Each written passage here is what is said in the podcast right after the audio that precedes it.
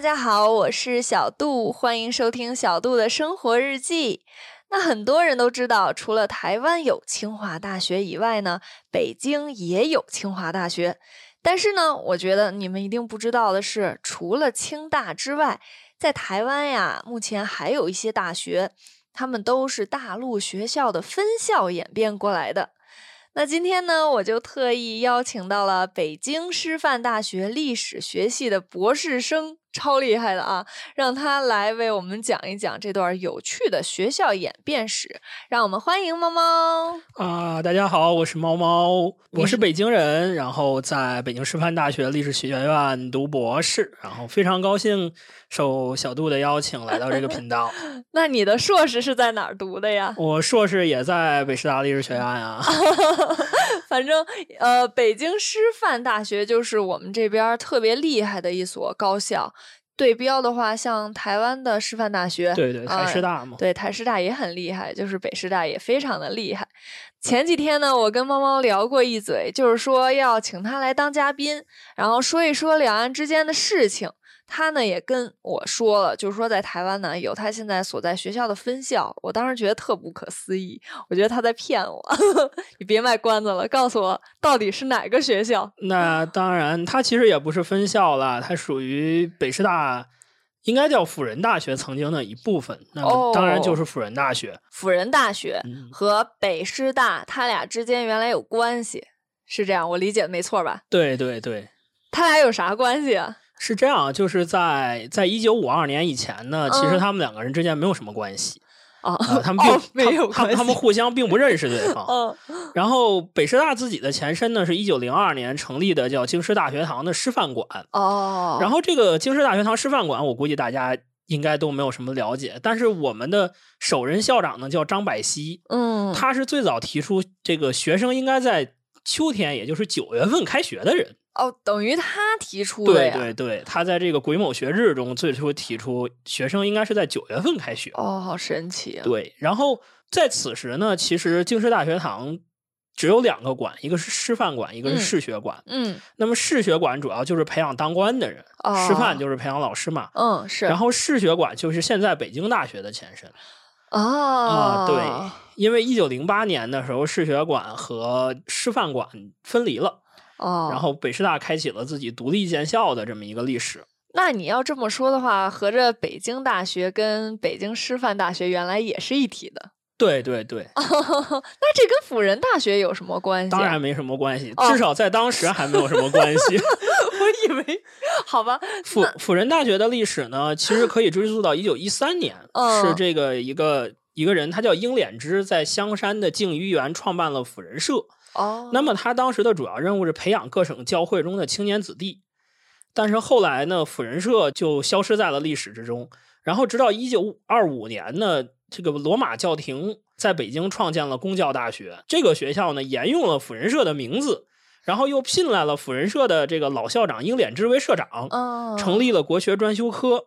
那么这个学校其实是辅仁大学的前身，哦，原来如此。对其实他刚开始建过一次校，但是后来又没了。对然后后来别人又建了一次辅仁，对，就是罗马教廷资助建了一次辅仁。哦，然后不到一年以后呢，就是一九二六年一月份，也是现在著名的历史学家、版本物理学家陈元先生嗯，就任了北京公教大学，也就是辅仁大学的副校长。嗯，那一九二七年呢，北京公教大学就改名为辅仁大学，就是现在这个辅仁大学了。哦，了解，然后，一九三三年呢，辅仁大学改为了由德国圣言会接办。这里边比较值得一提的就是，因为辅仁大学有这个德国教会的背景嘛，嗯，在一九三七年北京沦陷以后呢，它是不需要开日日语课程，不挂尾旗，然后不使用奴化教材，学生可以不学日语的。哇，那他真的很特立对，哦独行，就是一个很特殊的学校。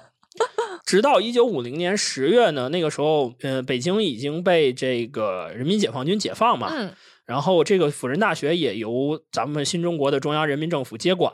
哦、那么五二，年呢，因为中央人民政府按照苏联的教育模式，对全国各高校的院系展开了院系调整。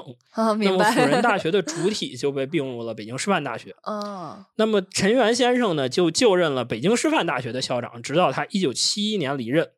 哦，就原本其实陈元先生就是辅辅仁大大学的校校长，嗯，后来并校之后就变成北师大的北师校大长的了对，啊。那台湾的辅仁跟北京原本的那个辅仁那又有什么关系呢？是后来就是他们搬到台湾之后，又有人在那边建对，校有了人在那边相当于是复校了，哦，所以说就出现了短时间内曾经出现了两所辅仁并立的情况。嗯嗯，那么实际上最后就变成了只有一所辅仁，一所北师大。哦，明白了。其实现在就是没有什么关系了，可以说，呃，也不是，因为在就是在在这个二零一九年以前，在新冠嗯疫情爆发以前呢，其实呃北师大每年都有师生去辅仁大学交流，哦，然后辅仁大学也有师生过来交流。哦这么好，对但是现在就是疫情之后应该对，也因为没什受么了受那个新冠疫情管控的病令在里边，就是出去很不方便嘛。嗯，那我记得你之前有说有一片儿区是什嗯么辅仁大学，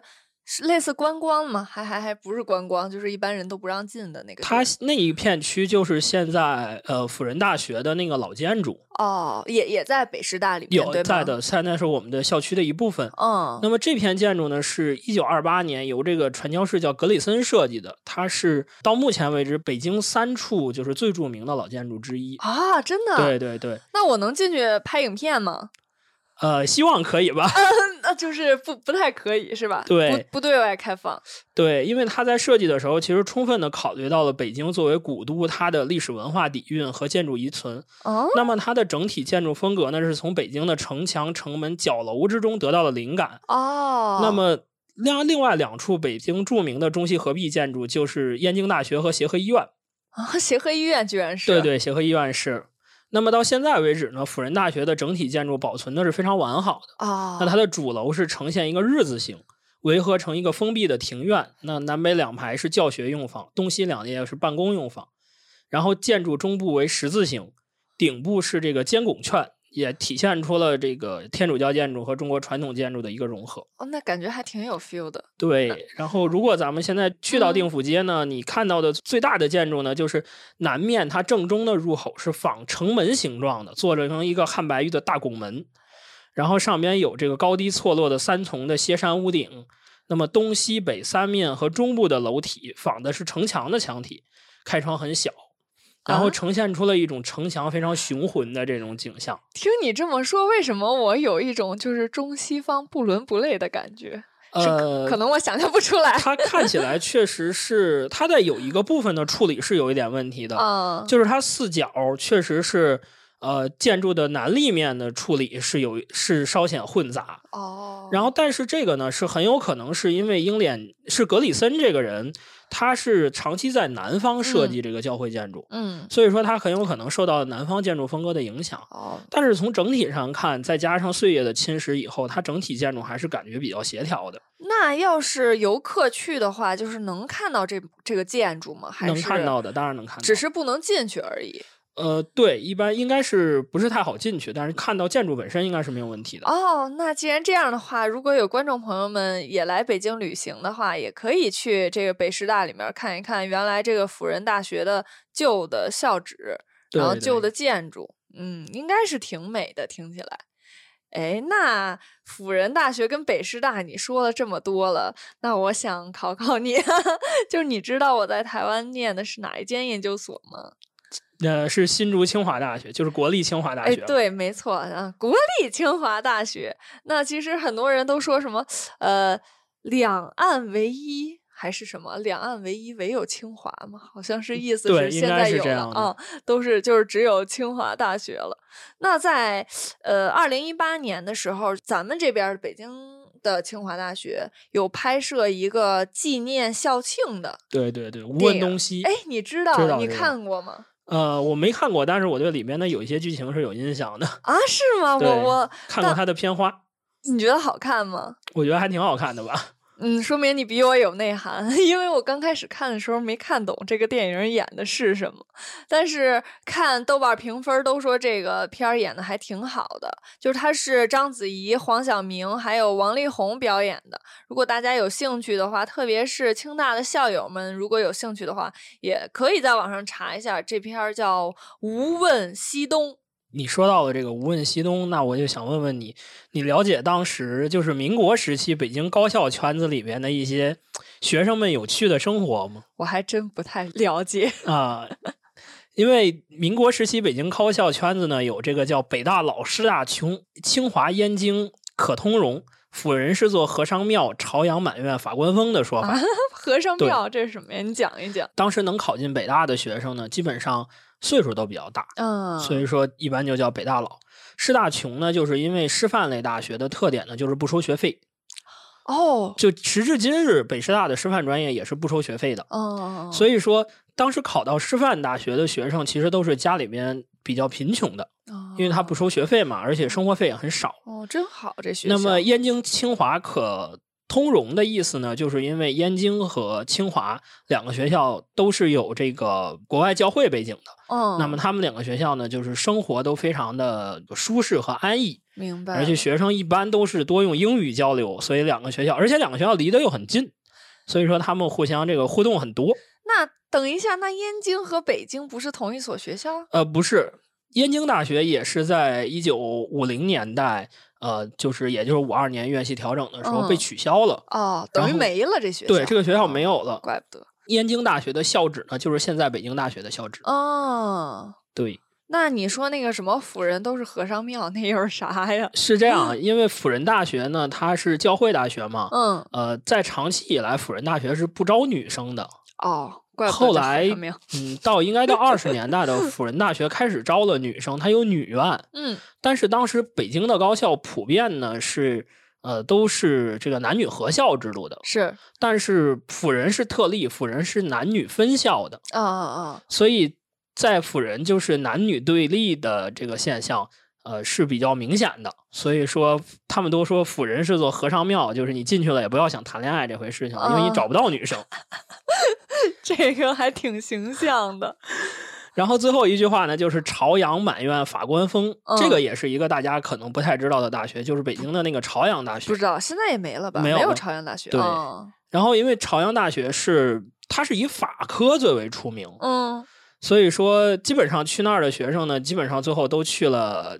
就去当法官了，哦，所以说这个学校就是一个法政类专业的，这个风气比较浓厚一点，所以叫朝阳满院法官风。哦嗯那朝阳跟中国政法大学应该也没什么关系吧？没有，这哦个确实是双方没有什么关系。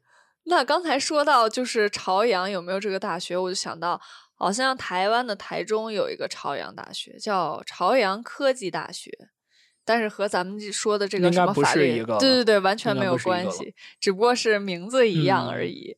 嗯那除了像我刚才说的那个，我们刚才说的那两所学校之外呢，就是比如说清大呀，还有这个辅仁和北师大之外呢，还是有好多学校呢，两岸之间他们都是有这种血脉相连的关系的。